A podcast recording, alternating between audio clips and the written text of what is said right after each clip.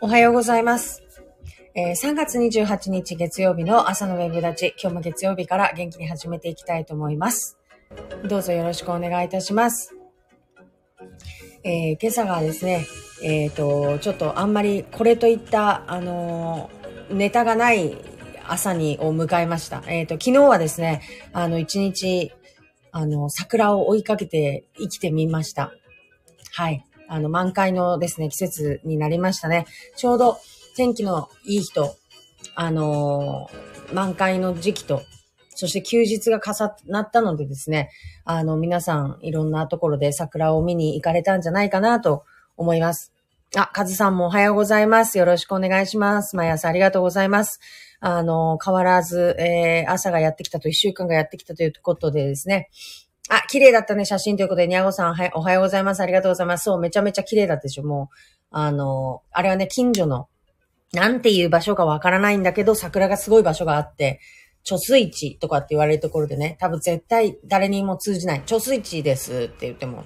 どこやねんって話なんですけどね。あそこにね、すごいんですよ、本当に。でも、やっぱ人が多くて、去年行った時はもう、あのーコロナコロナだったので、誰も、一っ子一人いなかったんですよね。だけど今年はね、ようやくそのマンボウも明けたし、コロナもなんかこんな感じだしってことで、まあ、感染者はね、ボッコボコ出てますけど、もうみんな慣れちゃってきてるんで、慣れちゃってきてるじゃない、慣れてきちゃってるんで、あの、皆さん花見をね、楽しんでおられました。まあ、こう、あるべき生活がね、こう慣れて、なんか戻ってきているっていうところもありつつ、でも一方でね、こうみんなマスクしながらだからなんか異様な光景ではありますけどね。ということでね、あのお花見も無事に、まあ、ただ歩いただけですけど、それでもね、あの済め、済ませることもできました。あ、とったかさん、昨日もありがとうございました。ということで、昨日もですね、あの、月に2回、今のところ、新大区うで開催しております、無料学習支援の方で、えーに行かせていただきました。で、えっ、と、来ていただいて、とったかさんありがとうございました。今ももうですね、大体こう、固定的に来てくださるメンバーも、あの、決まってきてですね、あの、で、飛び込みでその時来れる子たちなども、あの、受け入れながら、あの、進めていっているところです。で、えーたまにこう、あ私もですね、これからその、いろんななんか、取り組みとかをやっていこうと思ってる時に考えているのが、その、例えば一箇所にこう、今はね、その、新大区なんですが、まあ、やっぱりこう、いろんな地区の、いろんな子供たちの、あの、に届くようにするためにも、いろんなところでやっぱり行っていかなきゃいけないなっていうのがあるので、あの、場所にこだわらず、限定的にね、死んだくだけっていうのではなくて、いろんなところに広げていけるようになんかこうしていきたいなという気持ちだけはとにかくあります。なかなか、あ、ありがとうございます。良い取り組みですよね。広がってほしいですということでありがとうございます。あの、広がれ、広げられるようにですね、あの、頑張っていきたいと思うんですけれども、なかなかそうですね、その、いいこと、うんって言ったところでね、あの、お金にならない、お金にできないことっていっぱいあるので、だからそこがやっぱりその、いいことだけど、その、お金にできないものをどうやってこう標準的な皆さんの近くに、えーと届けられるかっていうと、やっぱそこに行政のあの力が入ってくるのが必要になってくると思いますので、そういった意味でですね、その良いことで世の中に広まるべきものに対しての、その行政としての手こ入れっていうところに、あの、協力してもらえるように、こう、実績と、そして信頼度を増すようなことをですね、やっていこうかなと思います。で、昨日ですね、すっごいなんかこう、考えるきっかけになったことがあったんですが、その、えっ、と、無料学習支援のね、えーをやってた時に突然こう、ある男性が来られてですね、ちょっとお話を伺いたいんですけどって言って来られてですね、で、こう、なんて言ったらいいのかな。あの、もうちゃんとこう行政の福祉サービスにつなげてあげなければならないっていう人だったんですね。で、私その方とですね、その、以前にもですね、街の中で声かけられていて、なんかの街頭演説の時に、そのなんか手伝ってた時にですね、あの、あなたにちょっと聞きたいことがあるんですけど、みたいな感じでこう、食ってかかってくるみたいな、なんていうんですかね、これについてどう思いますかみたいな、いるんですよ、中に。すごく、その変わった人っていうのがやっぱり中にね、世の中には。で、ある程度こう、ピックアップできるので、ピックアップというか、あ、あの人だ、みたいな感じでね、あ、また来てる、みたいな感じの人がいるんですけど、まあ、その中の一人とまでは言わないけど、あ、またこの人だっていう方方がおられて、で、で、その、そういう方ってやっぱこう、心が不安定だったりもするし、あの、いろんなところに行っては多分ね、話を聞いてもらえなかったりとかするんだろうなとかっていうのをなんかこう、会話しながらなんかね、感じて、で、ここで私も同じように、その、迷惑ですみたいなのを前面に出しちゃいかんよなと思って、すっごい一生懸命聞いて、でもだからといって全部100%肯定はせずに、なんかそこは違うだろうってところはちゃんと、あの、反論というか、いや、いや、それはそうじゃなくてっていうのは言いながら、ちゃんとなんていうのかな、対等に話をして、で、どうにかその、世の中のさ、行政サービス、福祉サービスにつなげなきゃいけないから、なんとかしてそこに持っていきたいんだけど、その、もうあらゆる関係から切れちゃってるんですよね。地域、コミュニティからもきっと切れちゃってるし、仕事はできてない、できないし、えっ、ー、と、で、私が紹介したところとかも、とっくの昔に行ってるんですよ。だけど、あそこはこうだ、こうだ、こうだって言って、行けないんですよ。続いてない。で、えっ、ー、と、仕事探す、まあ、ハロワだって言っても、あんなところはダメだったし、もう、とっくの昔に多分、いろんなことから、切られてしまってる。で、家族っていうものしかなくって、でもその家族からも痛めつけられていて、みたいな感じで、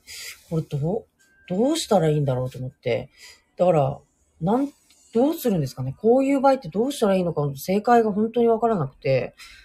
なんか一生懸命とりあえず話をするんだけど、結局そこに繋げられなかったら、私ただそこで自己満みたいになっちゃうじゃないですか。だから、とりあえず、その、あげれるだけの、その私の知ってるものをあげたけど、やっぱり全部ダメなんですよね。あの、もう、もうダメだっていう、その、本、ご本人自体がその、とっくにそこを経験してるから、いや、もうそれはいいです、みたいな感じになっちゃって、でもそれしか私も知らなくてですね、そうすると、こういう方っていうのは、どうやってこう、すくい上げていったらいいのかってことをすごくですね、もう答えがないんですよね。で、もう小学校2年生の時からね、もう学校に行ってないと。だからもう、教育っていうものからもこう、ずっとこう切り離されちゃってるんですよ。で、だから、その私があそこ、あそこでその無料学習支援をやってるっていうことに対して、こんなことを子供たちに、望んでもいない子供たちにやるのの意味があるのかって言ってきてるんですよ、最初はね。だけど、その、なんていうのかな。じゃあ、あ、で、なんだったっけな、なんかその、勉強をしなくても学校に行かなくてもいいっていう法律を作ってくださいとかってなんかこう言ってて、で、なんでそういうこと言うかというと、今みたいなね、結局ご自身が、その小さい頃からもう学校にも行ってないし、でもそんな自分でもいいんだっていうことを多分肯定してほしいんですよ。だから、えっ、ー、と、別に否定しないけどね、その肯定してほしいから、その世の中全体から肯定してほしいから、きっとそういうことを、あの、求められるんだろうなと思って、そんなことがあってたと、そう、そうなんですよ。すごいずっと喋ってて、で、多分すっごくいろんな人からこう、世界からこう、否定され続けてきた人なんですよね。おそらく。で、こういう時にその、どうしたらいいのかを多分誰も答えを持ってなくて、でもね、なんかすごくやっぱ感じたのは、どこ行っても多分相手にされてないんですよ。だ、なんか多分最初はね、私みたいにね、みんな一生懸命最初の瞬間はね、なんかきっと頑張ろうと思うんだけど、これが回数重なってきて、何回言ってもこいつ聞かねえなってなったら多分私だって表変すると思うんですよ。表変っていうか、あ、もうダメだみたいになっちゃう。私なんか特にね、なりやすいから、なっちゃう。でも、そうやって多分ね、ある程度の時間をかけて、その、なんていうのかな、関係を醸成させていくんだけど、やっぱり途中で、あの、諦められてしまってきてるんだっていうことに、を感じたときに、もはやこう、なすすべなしみたいな、え、だって、教育からも確実され、地域社会からもとかさ、もう労働する場所もなくてとか、でも、なんだろう。どうしたらいいんですかね？ちょっと本当にすごい考えたんですよね。で、これをじゃあ行政頑張ってよと、あの、言ったって、あの人たちもその、ね、抱えてる仕事もある中で、でもこういうことってその行政府とかって、その、サービスってこう、あんまり良くないって言うじゃないですか。その、もうみんななんかこう、機械的に処理しちゃうっていうようなところもあってくる。じゃあ、どうし、どういう人たちがこういう問題に対してこう、なんていうのかな、熱心に頑張ってくれるのかなと思ったら、やっぱそれこそそのフリーで活動されてる方とかね、なんか、そういう人たちになってくるのかも。なんかこう、組織に守られてるわけじゃなくて、こう自分の意思で立ってて、その、働きを進めていこうとされてる方、例えばその子供たちの活動に関することに関してはそういう人たちがいたりするんですよ。でも一方、こういうね、なんかこう、ものすごいレアなケースにおいて、誰がじゃあ、えっ、ー、と、助けるのかって言った時に多分ね、こう、この人はここ、この人はここってこうあるじゃないですか。ある程度こう被ったりしてるのね。こう被、被りつつ、こういろんなものがこう、えっ、ー、と、なんていうのかな。フォローされているんだと思うんだよね。だけど、その、いろんなものが世界的ってこう皆さんの善意によってこうフォローされてるんだけど、そこからこうポロッと溢れてる人がいるんだっていうことにね、その気づみ、を、現実を見たというか、にゃおさん、えっ、ー、と、その方、心を蝕まれているんでしょうか？環境恵まれなかったんでしょうね。いや、もう、そうなんですよ。だから多分何らかの障害者手帳とか持ってんだと思うから、そういうところ、そういうそのなんか B 型就労支援とかね、その A 型とかいっぱいあるじゃないですか。そういうところでちゃんとそのなんか、あのー、やっていかなきゃいけないんだと思うんだけど、自分自身の中ではすごく自分が優秀だって思ってるから、その、そういうところで働きたくないとか、なんかそういう、なんていうのかな、自分の考えと世の中からの評価とのギャップっていうのに苦しんでて、だから自分の思う自分を正当化するためには、世の中が変わらなきゃいけないっていう考えなんですよね。だから世の中が学校を出てない人に対しても評価するとか、その、なんていうのかな、そういうような、あの、評価基準を変えてもらえれば自分が評価されるから、えっ、ー、と、例えば有名なところでも働くことができるっていうふうに思うっていうのかな。だから全部世の中のせいなんですよ。でも確かに世の中のせいなんだろうなとは思うんだけど、あ、ててさんおはようございます。ありがとうございます。ちょっと今日はね、ちょっと暗い話題であれなんですけど、だからそういう、そのレアな、えっ、ー、と、人たちが一方でいて、で、多分そこはもうね、なんか手が伸びないところになってくる。でも、どうするのかな？な、な、何が正解なのか？多分これは、あの、ここだろうっていう多分ね、部局の人と話したってね、答えが出ないんだろうなと思うんですよね。多分、私たちは、こういうケースを見て見ぬふりして、生きていくんだろうなっていうのをすごく思って、なんかすごく薄ら寒くなった。だからといって、じゃあ私が何かできるか、その人に対してね、覚悟を持って取り組めるかって言ったらできません。だから、結局私も同じだし、私もそうやってその素通りしていく人の一人だなって思ったし、でも一方でその、どうしたらいいんだろう。でも多分、これは私のやることじゃないんだろうと思いつつ、なんかこう、無視できないところもあって、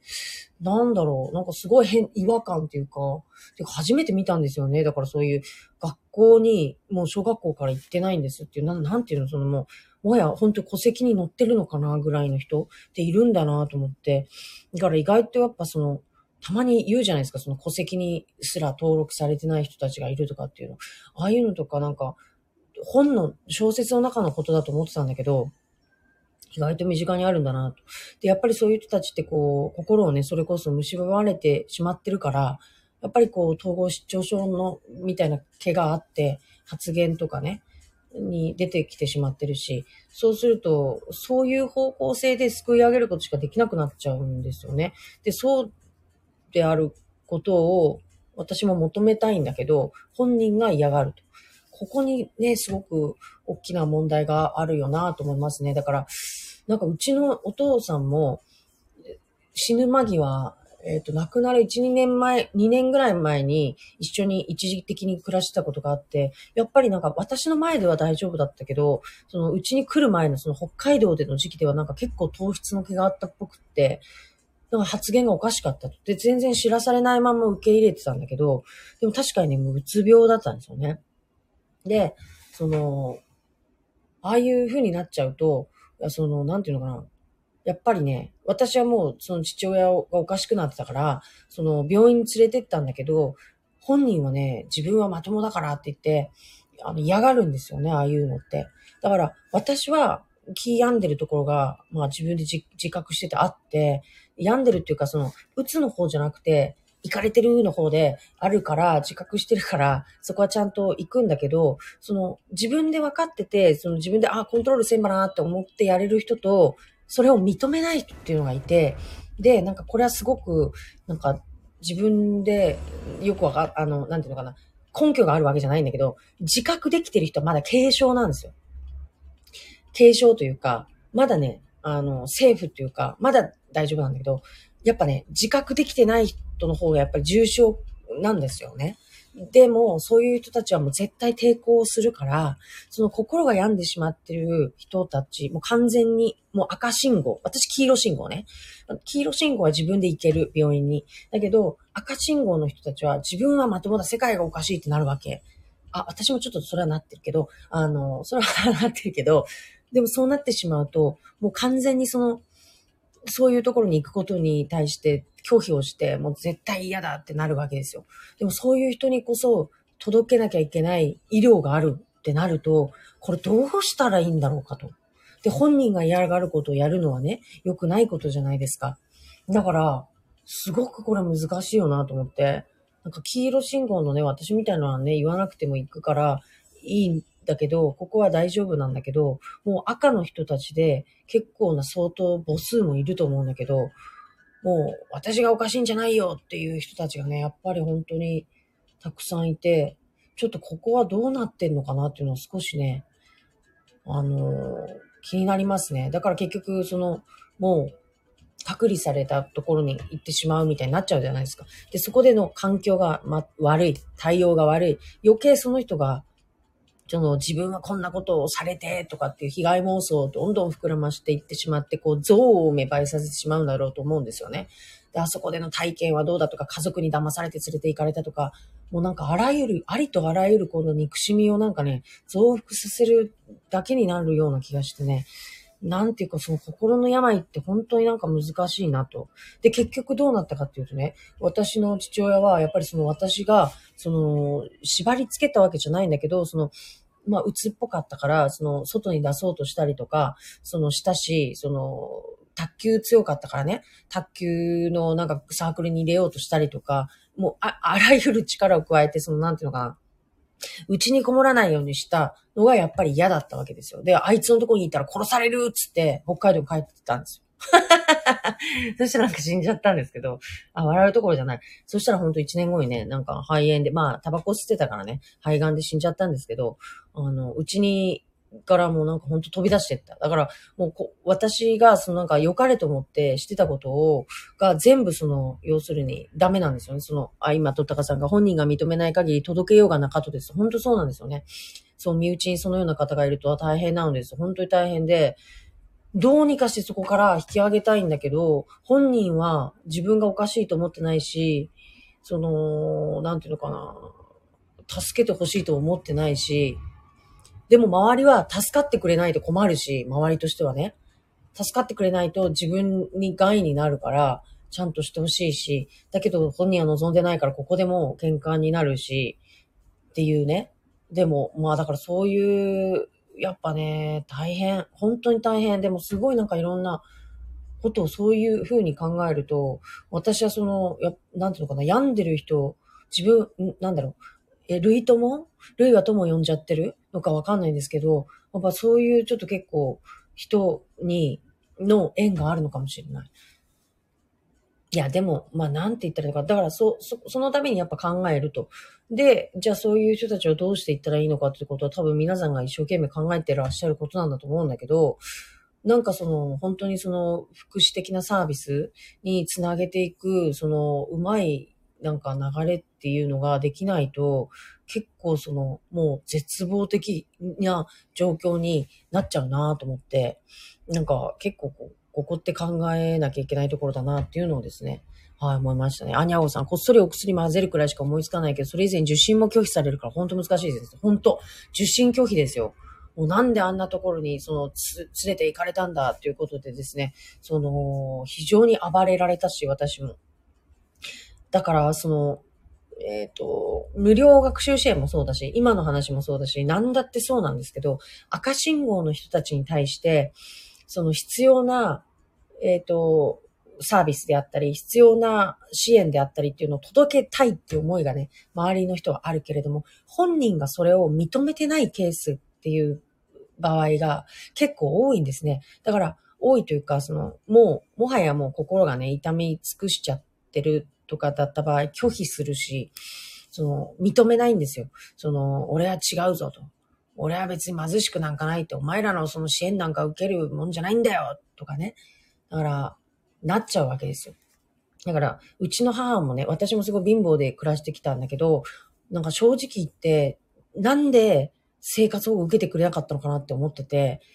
でも、彼らにしてみたらプライドがあるわけですよね。だから本当になんかその支援のない中で、その、そのプライドだけを頼りにしてずっと生きてたみたいな。でも、それは受けていいサービス、行政サービスなんだったら、強がらずにちゃんとその権利なんだから、権利を行使してほしかったなと、私は今思うんですよ。でも、やっぱり年代上の人になればなる人なのか、その下であっても関係ないのか、ちょっとわからないけど、そのね、データ取ったわけじゃないから。だけど、なんかこう会話してると70代とかやっぱ60代後半の人ほどそういうその恥ずかしいとか思うんだなっていうのはね、ちょっと思います。でも、例えばこれから先とか、その、この経済とかどうなっていくのかわかんないし、その、なんだろう、一回やっぱりいい生活をしてるからなのかな、その身をやつしてしまったっていうことが認められなくなるのかわかんないんだけどね。やっぱりね、その、簡単にはね、その、ま人間二種類いると思うけど、そこでこう、もう絶対に受け付けないぞっていうタイプと、ああ、ありがとうございますっていけるタイプとあって、私は多分ありがとうございますっていけるタイプなので、そこでそのプライドとかっていうので、意地を張るっていうのがなんか選択肢にない。楽に生きれればそれでいいので、ずるをしてとかじゃなくてね、権利を行使してなんだったらそれが一番いいと私は思うんだけれども、そうじゃない人たちにとってみたら、その、いらない支援ほど憎いものはないんだろうなと思うんですよ。いや、子供、いや、そう、昨日本当に話してて思った。だから、いや、この人にこそ、こう、あ、あそこに行ってほしいなとか、こういうサービスにつながってほしいなって思うんだけど、思うし伝えるんだけど、いやいやいや、それはもう、こうだから、だからって言って、もうダメだった。だからどうしたらいいんですかね、こういう、本当に届けたい人に届からない。だからさっきその無料学習支援もそう、本当に来てほしい家庭の子に来てもらうことができないっていう問題。これを解消するために全世帯に対してもうあの OK にするっていうね、小口を広げるみたいなやり方を一方で採用してる。で、長崎市の場合は、もう必要な子だけが来てほしいから、必要な子だけをが来るのを条件にしている。でもそうすると今みたいな、うちはそうじゃないだろう。そんなとこ行く必要ないみたいな人もやっぱ一方で出てきて、その行けなかったりとか。いうことでね、その赤信号が灯っちゃってる人の、に対する支援がすごく難しい。で、前ね、あの、なんだっけ、友達の弁護士も言ってたんだけど、その、中途半端な気持ちで手を差し伸べたときに、その手を引っ込め、例えば最初から手を出さなかった人、最初から、えっ、ー、と、ヘルプししなかった人と、がいるとします。これ A さん。B さんは最初、支援の手を差し伸べたとする。だけど途中で、あ、難しいと思って手を引っ込めたとする。すると、B さんの方が憎まれるんだよ、と。だから、中途半端なことってできないよねっていうことを言ってて、なんかすっごい腑に落ちた。なんか、何もしないやつの方が何も言われない。なんか逆になんか中途半端なことして、なん中途半端なことをしたことで、めちゃめちゃ叩かれるっていうのって、すごいこのこの世界でもすごいあり、あるあるだから、だからみんな黙ってるじゃないですか。それと同じなんですよね。だから、手を差し伸べたことで、その手を引っ込めたわけじゃないけど、その手が自分のかゆいところに届かなかったことをめちゃめちゃなじるわけ。だから、もうもはやもう、それを一回経験しちゃうと、もう手をね、差し伸べることをね、に、が怖くなるわけですよね。で、結構こういう人ってやっぱ多いし、多いし、多いし、あ、多いし、多くて、目に目にで、えっ、ー、と、あ、ヤホさん、私の祖父もおじが介護認定的なやつ受けるのを拒否してたらしく、祖父もね、おじが介護認定的なやつを受けるのを拒否してたらしく、祖父が亡くなってから認定受けさせてました。ああ、支援受けることは恥ずかしいことじゃないのねって、本当そうなんですよ。から、その、相談に行くじゃないですか。で、自分のね、多分ね、もう思ってる答えを言ってほしいってね、多分ある程度決まってる人とかもいて、そういう人にとってみたら、思ってた答えが、私もそうさ。私も最近いろんな人にいろんなこと相談して、なんか自分である程度こう期待値みたいなのがあって、それになんか達しなかった答えをかけ、返ってきた人は、うーんって感じで なっちゃいますもんね。だから、ある程度心の中でその合格ラインみたいなのが決まってて、やっぱりそれに達しなかったら、やっぱ、うーんってなっちゃうから、同じなんですよね。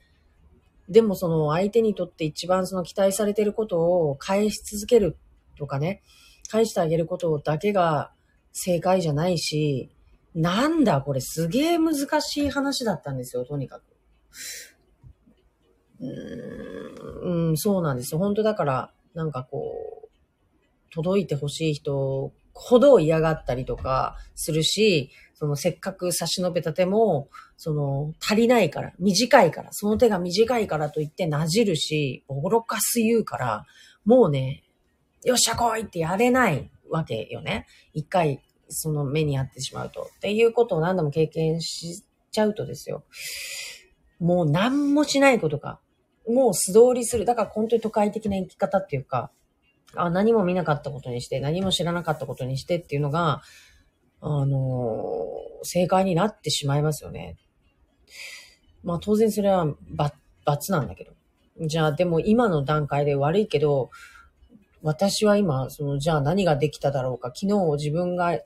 やったことがマイナス、どこが減点だったかって思い出すけど、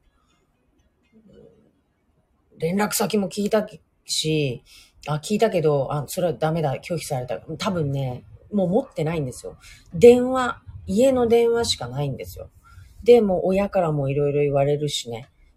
なんて、もうインターネットとかもないわけ。本当にね、世の中からなんかね、確実されててね、家にある30冊の本をずっと繰り返し読んでるんですって。っていうだけの情報の世界の中でだけ生きてる人っていうのがいるんだなと思って、いや、いるんだな、母じゃなくて、どうしようと思って、いや、本当になんか、まあ一応ね、その身近にこういうこと相談できそうな人たちに相談しようとは思うんだけど、もう連絡、まあでもね、2回やってるからね、またどっかにいたら多分なんか街頭演説みたいなことしてたら多分、あの、現れそうな気はするのでね、その時はちょっと、あの、首にこう捕まえてね、どっか、その、ちょっと連れてかんばいかんかなとは思ったんですけど、でも、やっぱね、あの、なんせ嫌がることはできないから、っていうところの本当にバランスっていうか、を見たときにね、うわー難しいですよね。本当なんか、嫌があることをされたとかって言って暴れ出す可能性がめちゃめちゃ高いんで、その、すごいやっぱ繊細だからね、ああいう人たちね。で、こう、世の中の全てがそのなんかこう、自分を狙う悪の組織だと思ってるから、だからその、いろんなところにこう、監視カメラがついててね、その、マイクとかがいろんな自分の情報を取るために、組織がね、あの、で真剣に思ってるから、だから、昨日はね、まだ私のことをその組織の人だと思ってなかったから、いろいろ話してくれたけど、その、私がもし、そのちょっと強い力でね、いや、あそこ行きましょうよとかね、やった時にね、組織のやつだろってなるわけ。ね。いやー、だからね、ほんと、いや、まあ、組織の人なんだけど、組織、まあ、労働組合関係者みたいなことでね、あの、関係ないけど、そういう組織の人の下についてるからね、まあ、ある意味組織の人なんだけど、だからそういうその、組織感みたいな悪のね、あれを出しちゃうと、もう、彼は本当になんかこう、多分ね、組織の人じゃない人をね、探すためにね、街でいろんな人に声かけてるんですよ。だからもしね、あの、皆さんの街で、あの、話しかけられたとき、あの、本当に組織感を消して、その、どうにか一生懸命話してあげるっていうことも必要なのかもしれない。なんかいろんな人からもとにかく誰も話してくれないとかね、電話も切られるんだって言ってたから。はい。えっ、ー、と、にゃごさん、お魚ちゃんが話を聞いてくれる人と思って近寄ってきてるんかも。ねいや、昨日はね、完全にあの、無料学習支援なんか意味ないだろうって言ってね、クレームで、あの、怒鳴り込まれてきたんですけど、まあ、そこはいろいろお話しすることで、こう、なぜそのような意見を持ったのかっていうところですね、あの、お話しすることができたから、まあ、ちょっとこう、あの、バイオレンスにはならなくて済んだんですけど、だから世の中ちょっといろんな方々がいるので、こう今までこう、フォローをできない人っていうのをちょっと想定したことがなかったんだけど、昨日始めた、あ、こういうケースがあり得るっていうのをちょっと見せていただいたので、あの少しちょっと、あの真剣にここも考えなきゃ。だって誰一人取り残さないっていうのが SDGs なわけだから、あの、まあ、私はね、ちょっとあんま SDGs っていうタイプじゃないのであれですけど、もう普段から SDGs って言ってらっしゃる議員さんとかいろんな方々にこそこういう問題考えてほしいなと思います。私、普段 SDGs 言ってないんで、で逃げようと思いますけど、逃げま、うん、ちょっとそこはね、でもこう寄ってきちゃうから、もう考えざるを得ないんで、まあ私なりにはちょっと一つの何かは答えは出せるようにはしたいと思います。ということで、えっ、ー、と、9時になりましたので、えっ、ー、と、ちょっと今週は、あの、いろんな準備を、あの、様々していきたいと思います。今日、本当は違う、おも、面白い話をしようと思ったんですけど、また明日、えっ、ー、と、ご披露させていただきたいと思います。ということで、えっ、ー、と、本日も、えー、お集まりいただきましてありがとうございました。あ、ありがとうございます。こちらの方でも聞いていただいてありがとうございました。ということで皆さん一週間、えっ、ー、と、月曜日から気持ちよくお過ごしください。お疲れ様でした。ありがとうございます。